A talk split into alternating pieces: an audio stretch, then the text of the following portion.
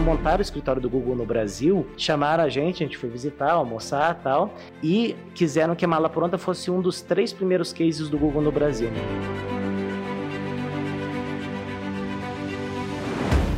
Você ouve agora o IPOcast, o podcast semanal do IPO Brasil. O IPO é uma comunidade global de executivos e empreendedores extraordinários com mais de 30 mil membros no mundo. Este episódio é patrocinado por Positiva, SB Crédito, Vitra Diagnósticos e Michael Page e apresentado pelos YPOers Duane Reis e João Paulo Melo que entrevistam Francisco Milarte, fundador e CEO da Rent Cars, uma empresa brasileira que atua como marketplace de locação de veículos presente em mais de 160 países. Neste primeiro episódio, Francisco fala da sua jornada como empreendedor e membro do IPO, sua primeira empresa de tecnologia no mercado de OTA, sigla em inglês para agências de viagens online, foi criada quando a internet ainda não era um canal relevante de compra e venda de produtos e serviços. O Mala Pronta, criado em 2004, foi um dos primeiros sites de intermediação de reserva de hotéis muito antes de sites como Airbnb, Trivago, dentre outros. A empresa foi 100% vendida em 2012 para a britânica TUI Travel.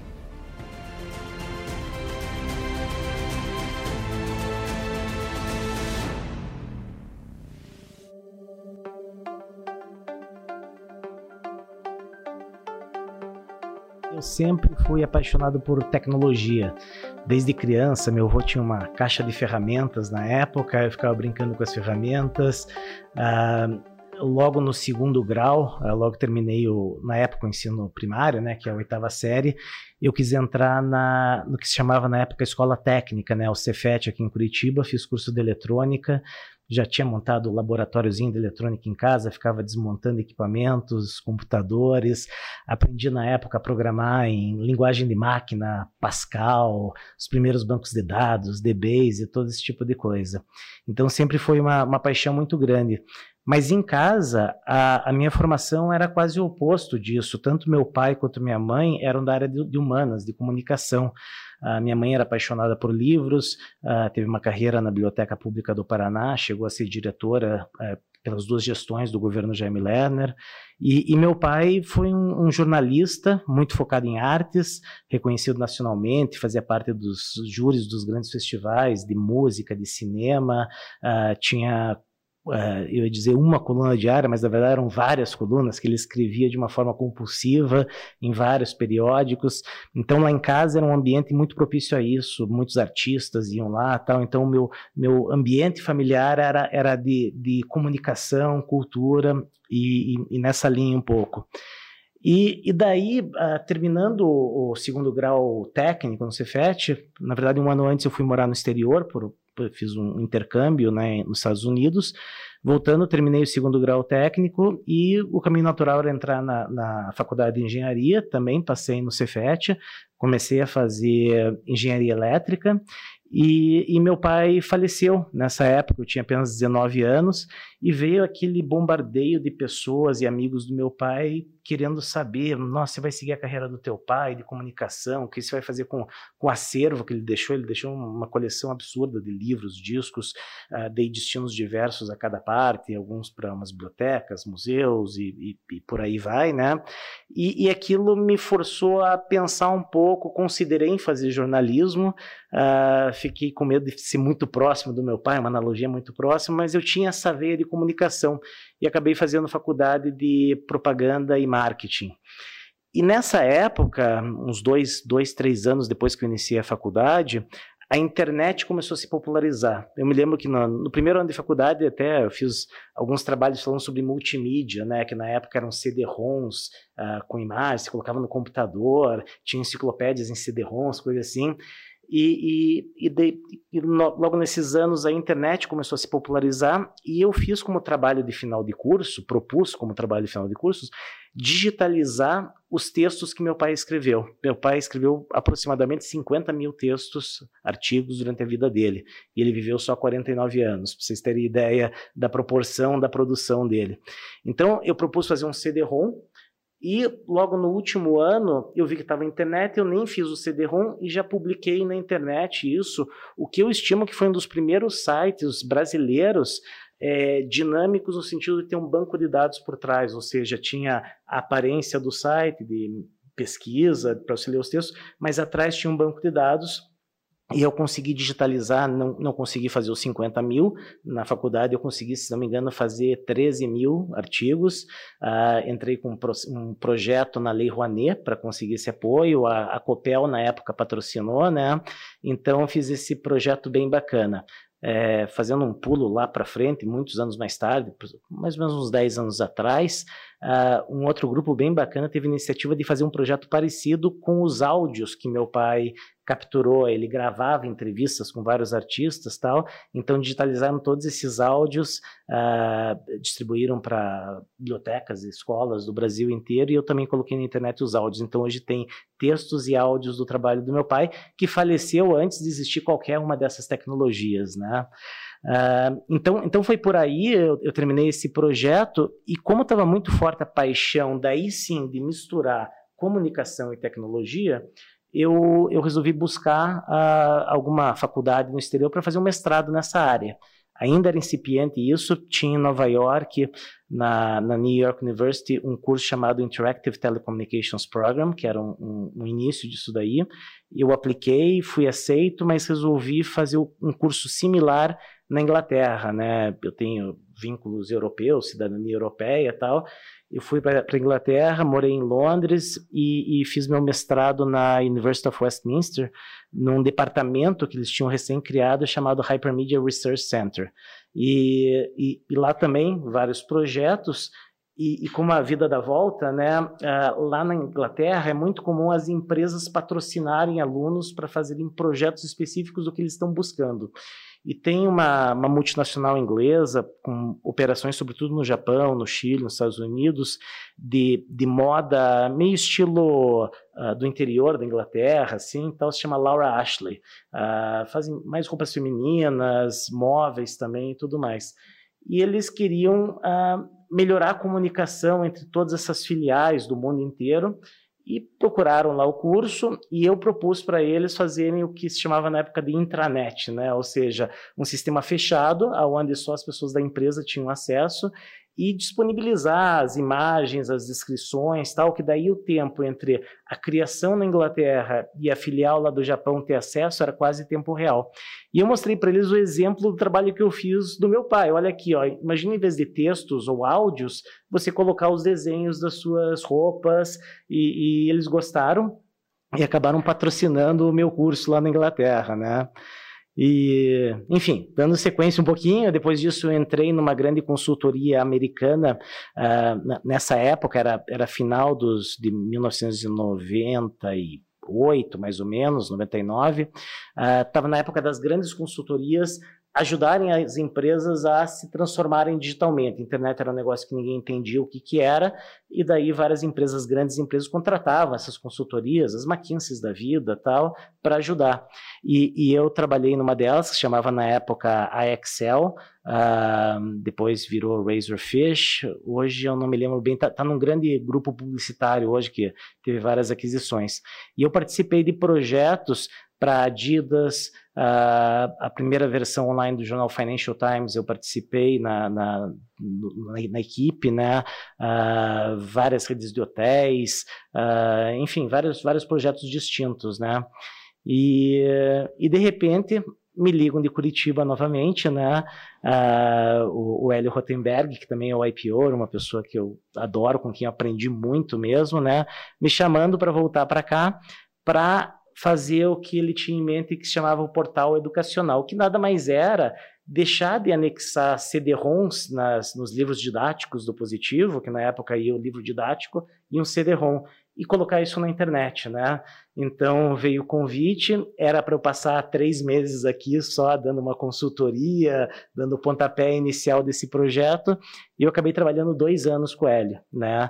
Uh, fazendo esse projeto, criando o portal educacional, depois o grupo também criou o portal universitário tal, foi uma, uma escola para mim de aprendizado, e ali eu posso dizer, é, convivendo dia a dia com um empreendedor como o Hélio é, que eu suguei muito dessa veia de empreendedor, de fazer acontecer, de ter noção da, do time to market, da velocidade de fazer, saber que não existe o perfeito, mas vamos fazer o bom e, e melhorar à medida que as coisas vão andando, uh, noções de escalabilidade de negócio, enfim, foi, um, foi um, um, uma aula de dois anos que eu ouso dizer que deve ter sido melhor do que muito MBA, né? Então, assim, dando esse pontapé inicial, começa por aí, Dani, para te contar um pouquinho. E o Hélio que vai estar com a gente aqui numa das gravações Amanhã, do, né? da edição de Curitiba, exatamente. Vai ser muito bacana isso.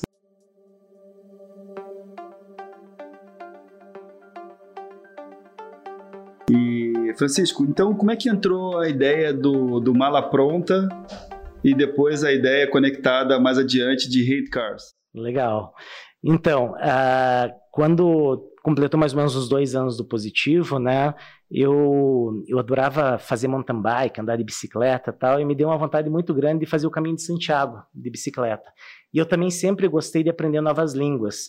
E eu falava na época um espanhol meio enferrujado, portunhol e tudo mais. Eu quis é, justificar o meu, a meu caminho de Santiago de bicicleta indo para a Espanha uns três meses antes e também fazendo um curso mais aprofundado de espanhol. Então eu passei três meses em Barcelona, já comprei a bicicleta no que cheguei lá, ficava pedalando nos arredores de Barcelona, cheio de morros lá, bem puxado, e aprendendo espanhol. E daí eu fui até a França, comecei o percurso na, na nos, nos, Pirineus, né, mas na parte francesa, uh, cruzando os Pirineus, mais 800 e poucos quilômetros. Chegando em Santiago de Compostela, eu quis andar ainda mais, fiz mais 80 quilômetros para chegar numa cidade chamada Finisterre, que vem do latim final da terra, quando os europeus ainda não, não tinham descoberto a existência da América, né? Então, e daí eu peguei esse, esse, foi acho que o meu único mini sabático que eu tirei na vida, assim, né? Foi uns três meses, três, quatro meses, aprendi muita coisa. Voltei para o Brasil e e daí eu criei uma, uma, empresa, que eu dei o nome de Altermídia, que era justamente para dar consultoria de internet, fazer outros projetos, mais ou menos o que eu fazia em Londres, comecei a pensar, nossa, acho que eu posso desenvolver projetos para outras empresas. E também comecei a jogar squash. E um dia cruzo com um amigo meu de infância, que eu não via há décadas, no restaurante, né? E a gente bate um papo, o que, que você faz? Eu estou jogando tênis, quer jogar squash? A gente começa a jogar squash junto. E esse meu amigo, durante os jogos de squash, começa a fazer perguntas para mim do tipo: ah, como que eu faço para aparecer bem nos resultados do, do Google? Ah, eu vi que tem dois tipos de resultado, um que você paga, outro que você não paga, como é que é isso? E eu ia explicando, né? Isso daqui é o sistema do Google que você paga, esse você não paga, como que você otimiza para aparecer melhor de forma orgânica? E as perguntas iam assim, daí de repente ele disse: Ah, você tem um scanner em casa que eu estou com umas fotos, preciso digitalizar. Ele chegou na minha casa com umas fotos, eram fotos de hotel, assim, né?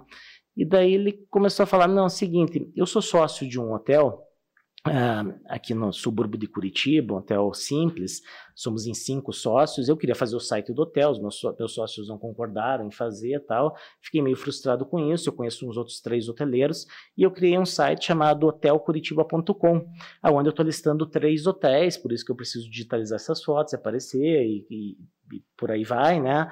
E tô assim, é, testando para ver como é que funciona. E os jogos de Squash continuavam. E de repente ele chegou para mim e disse: Ó, a, a gente, eu estou divulgando os hotéis, estou cobrando 50 reais por mês, mais ou menos era isso de cada um deles. E os hoteleiros estão achando caro, porque eles não estão vendo o retorno disso tal. Mas, mas como que você faz? Ah, eu coloco o telefone do hotel no site e o e-mail do hotel. Ou seja, os leads, né, os clientes chegavam no hotel sem o hotel saber de onde que vinha. Então, entre tocar o telefone de um jeito ou do outro, você não sabe de onde que vem. Daí eu sugeri, então, vamos parar de divulgar o telefone e o e-mail, Vamos colocar um sistema intermediário nisso, onde o cliente escolhe as datas, uh, manda uma mensagem tal, e o hotel recebe essa mensagem sabendo que é nossa. Né? E o hotel clica no link e fala com o cliente, mas sem trocar essa informação de contato direto entre eles. E ao invés de cobrar 50 reais por mês, vão cobrar uma comissão. As agências de viagem geralmente cobram uns 10%, às vezes mais do que isso, uh, por reserva de hotel. Vamos cobrar por reserva. Os hoteleiros adoraram, se sentiram super confortáveis porque era o métier deles, ou seja, eles estavam pagando por performance, não estavam pagando um valor sem saber o que estava acontecendo. Só que ao invés de pagar 50 reais por mês, eles começaram a cada um deles pagar 2 mil reais por mês. E estavam felizes. Preferiam pagar 2 mil assim do que 50 sem visibilidade. E, da, e daí nessa, nessa história a gente virou sócio E uh, eu rapidamente criei sites similares com esse tipo de nome de domínio, porque na época o nome do domínio era muito importante para o Google reconhecer você como uma autoridade local, era, eram outros algoritmos na época, né? E eu me lembro até hoje que foram escolhidas mala pronta, o site do Oscar Schmidt, do basquete, que ele tinha lançado o site, e, e um site de, de, de, belezas e complementos uh, de esportes, tal, do Rio de Janeiro. Estou querendo me lembrar qual era o nome do site, mas era, era um e-commerce de, de vitaminas, coisas esportivas lá do, do Rio de Janeiro. Então foram os três primeiros cases uh, do Google aqui no Brasil. Foi bem interessante.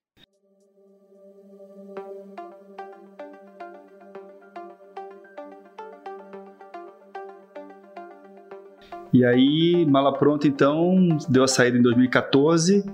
Sim, ou 2015? Não, foi antes disso. É, bem, a Mala Pronta foi crescendo, né, bastante nesses anos todos. Uh, em 2009 eu tive a ideia da, da Rent Cars, na verdade eu tive a ideia de expandir, ao invés de fazer só hotelaria, também fazer carros, né?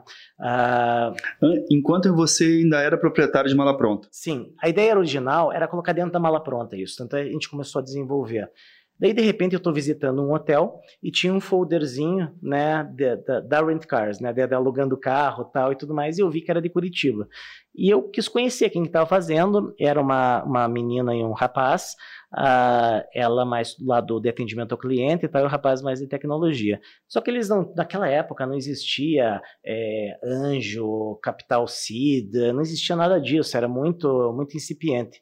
E de certa forma eu fui o anjo deles, né? Eles, eles estavam sem dinheiro até para pagar o aluguel, uh, eles começavam a anunciar no Google às 10 da manhã, às 11 tinham que parar porque acabava o orçamento tal. Daí eu disse, escuta, ó, já tem toda uma estrutura montada na mala pronta, uh, vocês podem se mudar para lá, então a mala pronta virou na verdade uma incubadora, né? Não tinha esse Hoje em dia, também. né? Hoje em dia é, é seu nome. Seria uma incubadora, né? Ou seja, eu coloquei eles lá dentro, não cobrei nada para eles ocuparem o espaço, compartilhamos servidores, telefones, telefonia, móveis, computadores, tudo isso eu coloquei, né? E eu disse, ó, é, vou investir tanto e garanto que a gente nunca mais vai pausar a Google na vida por falta de orçamento, né?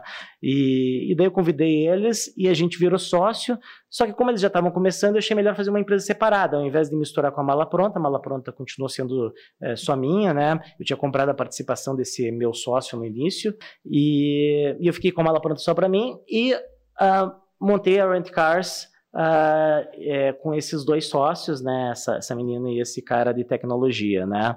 Uh, a minha sócia que cuidava dessa parte de atendimento ao cliente foi minha sócia até 2018, ou seja, quase 10 anos de sociedade. Ela se desligou mais para se dedicar à família, teve dois filhos, um contexto mais pessoal, né, que ela resolveu ir por aí. E o, o, o, cara, que era de tecnologia, está comigo até hoje. Ele, ele escolheu vender a participação dele logo no início, ele queria comprar uma Harley Davidson tal, era desapegado a esse negócio de ser sócio tal no papel, então ele vendeu a participação dele, comprou a Harley Davidson, está feliz até hoje e trabalha com a gente até hoje, né? Então, vai mais ou menos por aí. Então, a ideia da Rent Cars foi em 2019, 2009, desculpa, quando a gente começou. Uh, em 2000, final de 2011, eu, eu recebi um approach da, da, da, maior empresa de turismo europeia e talvez seja a maior mundial, se chama TUI Travel, era uma empresa com sede na Inglaterra, hoje a sede deles está na Alemanha. Uh, e eles já eram donos na Inglaterra de um site muito parecido com a Mala Pronta, que se chamava laterooms.com, né? Ou seja, quatro de última hora, né? Mais ou menos. E eles também eram donos de um site na Ásia chamado asiarooms.com e estavam vendo outros mercados emergentes. E essa época era bem naquele entre meio da capa da Economist do Cristo indo para cima, né, antes do Cristo ir para baixo, né, ou seja, aquele, aquela vibe do Brasil, do Cristo decolando tal, então estava todo mundo olhando para cá, e eles vieram para o Brasil, falaram com várias outras empresas parecidas com a minha, naquela época já tinha mais algumas, uns cinco ou seis players, né, e, e acabaram escolhendo a mala pronta para adquirir, talvez pelo fato de eu ter morado na Inglaterra, poder me comunicar bem em inglês com eles, eles eram ingleses tal, uh, eu não tinha capital de risco por trás, não tinha outros acionistas para complicar a negociação tal, então, então eles se interessaram bastante, a gente começou a falar no final de 2011, uh, fechamos o acordo no primeiro TRI de 2012 uh, ah, e a empresa foi vendida, acho que no segundo semestre, mais ou menos 2012. Ah, né? em 2012 já foi vendida? Em 2012 foi vendida, mas eu fiquei com eles por mais dois anos num handover bem bem tranquilo. Na verdade, minha obrigação era ficar 18 meses, eu acabei ficando 24 meses com eles, uh, e, e, trabalhando nas duas empresas, mas me dedicando ainda mais para mala pronta, né? Então, nesse, nesse início da Rent Cars, eu devo muito aos meus sócios na época, que foi que eram tocados. Eu era muito mais um board member, um mentor, uh, dizendo o que fazer, o que não fazia, e usando muito do conhecimento dos acertos e dos erros da mala pronta na alocação de veículo, porque tem muita similaridade também, tem muita diferença, mas tem muita similaridade. Ambos você tá, é, as nossas empresas sempre foram B2C para o consumidor final, estratégias de marketing, conversão, relação com os nossos fornecedores, no caso da Rent Car são as locadoras, no caso da Mala Pronta eram hoteleiros, né? Então a, a dinâmica era muito parecida e dava para aplicar muita coisa. Então deu para acelerar muito na Rent Cars. Eu, eu, fui muito mais ágil, errei muito menos e aceleramos muito mais rápido, né? E daí quando venceu esses dois anos de transição, daí eu me dediquei 100% para Rent Cars e estou até hoje, né? Nessa dedicação.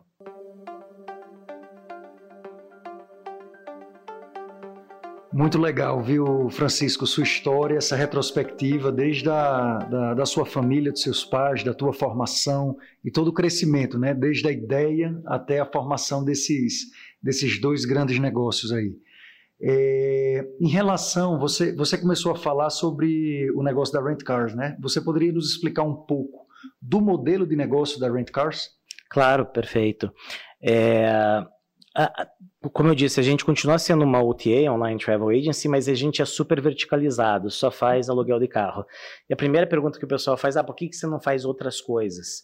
Eu acredito muito em especialista, que nem quando você vai num médico, né? Você está com problema no coração, você quer ir no cardiologista. Tudo bem, no primeiro momento você vai no clínico geral para diagnosticar, mas depois, quando você quer realmente executar qualquer tratamento, você busca o especialista certo, um bom dentista de canal, um ortodontista tal. E eu sinto que a gente se sente mais seguro e você pode ser, é, pode dar um atendimento diferenciado, né? Uh, por exemplo, a, a, maior OTA da América Latina que faz de tudo, né? Uh, eles têm apenas 30 pessoas no departamento de aluguel de carros. A gente, antes da pandemia, a gente estava com mais de 300 pessoas e hoje estamos com mais de 200 pessoas, só pensando todo dia em aluguel de carro. Então, isso permite que a gente resolva problemas uh, ou dúvidas, e aluguel de carro pode parecer algo mais ou menos simples, mas as pessoas, sobretudo a primeira vez que elas vão alugar, elas têm muitas dúvidas do tipo, posso pegar o carro numa cidade e devolver em outra? Eu vou pagar quanto por isso? É por quilômetro de distância da cidade ou é um FII fixo? O que acontece se eu aluguei por 24 horas e usei 25 horas? Vão me cobrar uma nova diária? Vão me cobrar proporcional? Ah, eu estou viajando com meu esposo ou com a minha mulher, ela pode dirigir o carro também? Tenho que pagar por isso ou não?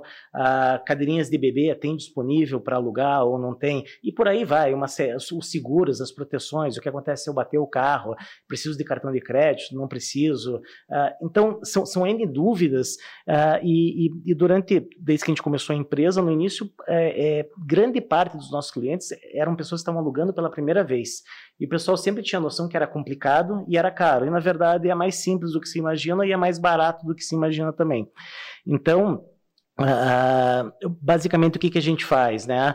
A gente é, tem gente que chama até o nosso produto de marketplace que está mais na moda e que também é, né? Só uma, uma, uma mudança do, do conceito de como chamar a empresa, mas a gente lista uh, centenas e centenas de locadoras no Brasil e no mundo. Uh, durante os primeiros quatro anos da empresa, a gente focou muito mais no mercado doméstico brasileiro, né?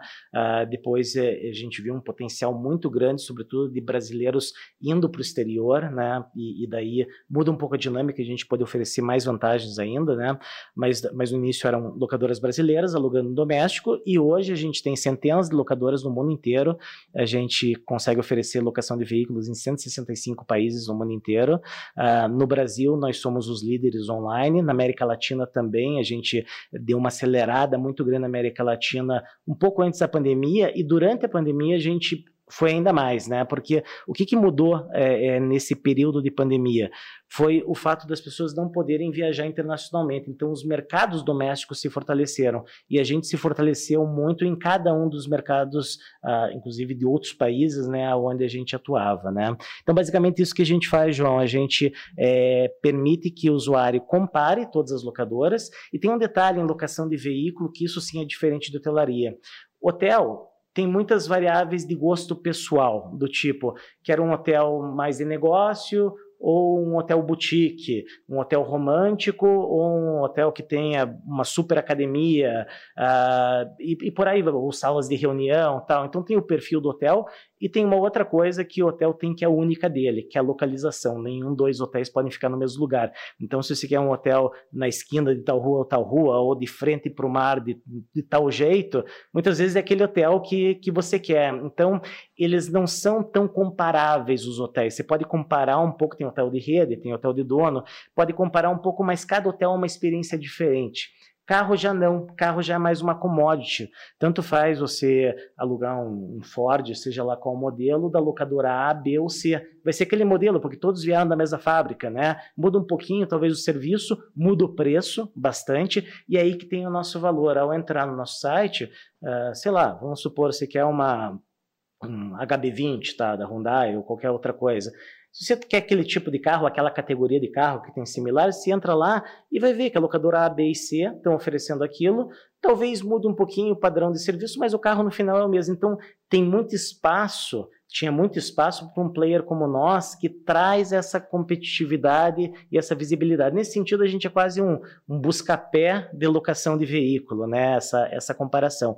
E a gente faz com que seja extremamente fácil o processo de reserva. E a gente permite que o cliente tanto pague no destino, quando ele for pegar o carro, ele paga para a locadora, ou pré-paga para a gente. É, como, como for melhor, a, a gente consegue fazer isso daí. Muito legal, Francisco. Ficou, ficou super claro e, poxa, é impressionante, né? A gente vê uma empresa que nasceu em 2009, uma década aproximadamente, pouco mais de uma década, e está atuando em 165 países. Parabéns. É, e, ao mesmo tempo, a gente enxerga uma tendência, né? A gente enxerga uma tendência, a gente vê todos os anos esse, esse segmento, esse mercado de locação crescendo é, como você enxerga o futuro? É, quais são as perspectivas dessa tendência de terceirização de veículos? Olha só, eu acho que o nosso mercado, desde que, desde que a gente fundou a empresa, só cresce, né? Uh, às vezes em três dígitos anuais, assim, né? Uh, eu, eu acho que as pessoas Uh, pr primeiro, no setor de turismo, elas estão viajando cada vez mais. Até, obviamente, a pandemia que deu um pause, mas agora, acabando a pandemia, eu acho que vai vir com mais força ainda, né? Porque esse ano e meio, quase dois anos em que as pessoas não puderam sair de casa, agora querem fazer. Quem fazia duas viagens por ano quer fazer quatro agora, né? Então, é, eu, eu acho que, sobretudo, as novas gerações estão valorizando muito mais estilo de vida, qualidade de vida, balanço e tal. Então, viajar é, é um dos, uma das coisas que, que os seres humanos humanos, mais gostam de fazer para se realizar. Então, o nosso setor está intimamente ligado com o setor de turismo, né? Então a gente só tem crescido nesse sentido. E carro te dá uma liberdade muito grande quando você chega a um destino, fazer uma road trip, não ficar preso, tal, sobretudo quando você quer visitar várias cidades, tal. Então tem esse crescimento muito grande. Então esse é o nosso principal mercado, né? Mas aos poucos também as pessoas estão cada vez menos apegadas a tudo, a bens materiais, sobretudo os mais jovens ou não tão jovens mais, né? Que em vez de comprar casa própria, prefere alugar, uh, e estão acostumados com assinatura de tudo, né? Desde Netflix e, e, por aí você vai imaginando tudo que, que pode ser, dos Ubers, dos, tudo que está por aí, né? As pessoas estão acostumadas a, a, a, pagar pelo uso, né? E, e, e eu acho que a tendência que está começando agora, uh, digo, faz pouco tempo, um ano, um ano e pouco aí que, que as primeiras iniciativas começaram, uh, a tendência é você não ter carro até na tua própria cidade, né? Agora não estou mais falando de viagem, estou falando da tua própria cidade onde você mora. Tem gente que é, se adapta bem a usar um Uber, ou um 99, ou táxi, ou transporte público, ou bicicleta, que também ficou muito, muito legal, né? Mas as pessoas que veem que faz sentido, puxa, eu uso o carro todo dia, é, faz sentido para mim ter um carro. Daí ela começa a pensar, pô, e que tal você alugar um carro durante o ano inteiro? E esse conceito se chama assinatura de automóvel, né? De uma, uma locação anual que você faz, que sai muito mais barato que a locação diária. E o legal é que cada ano, se quiser, você troca por um carro novo, devolve aquele e tal. Uh, estudos foram feitos que entre você financiar um carro, pagar parcelado um carro e alugar por um ano, sai mais barato alugar por um ano. A única coisa que sai mais barata que isso é se você puder comprar um carro à vista, 100% à vista. E como muita gente não tem condições de comprar 100% do carro à vista, as pessoas que financiam o carro, se fizer na ponta do lápis, porque ao alugar um carro por ano, está tá incluso seguro, é, qualquer problema, furou o pneu, a, a locadora vai trocar para você, manutenção, todo qualquer IPVA, todos os custos envolvidos está incluso no valor do aluguel. Então é uma tendência, a gente está já atuando nessa área, estamos começando também junto com o mercado, e, e a única coisa que está segurando o mercado como um todo, né, tanto da locação de turismo quanto esse modelo, é, é outro impacto da, da pandemia, que foi a, a a linha de suprimentos da China, eles fazem quase tudo no mundo e fazem os chips, os semicondutores que vão nos carros. Então as montadoras estão com dificuldade de fazer mais carros, mas a demanda existe, né? Então, quando estabilizar isso daí, eu acho que vai crescer ainda mais porque a capacidade de entrega vai ser muito maior. Esse problema de suprimento até se viu no aumento do preço dos carros, tanto dos novos que você não encontra, quanto dos usados, né? Então é um momento atípico que a gente está passando aí nesse momento. E se a gente parar para pensar até com esse, essa nova precificação né, do, do, dos veículos, dos ativos, é, até incentiva né, o consumidor final está procurando por, por carros é, alugados. Sim, sem dúvida alguma, né? É uma, é uma forma mais flexível que você tem, né? E, e até de mudar teu estilo de vida. Sim. Vamos supor, você está solteiro, você usa um carro pequeno, daí no meio do ano você casou e já teve um filho, alguma coisa assim, você bate na locadora, escuta, esse carro não me serve mais, posso pagar a diferença e, e, e ter uma, uma SUV, alguma coisa assim, então te dá essa flexibilidade muito grande. Se você gostou dessa conversa com Francisco Milarte, não deixe de escutar o segundo episódio do IPOcast, no qual ele fala um pouco mais sobre sua jornada profissional e sua forma de liderar.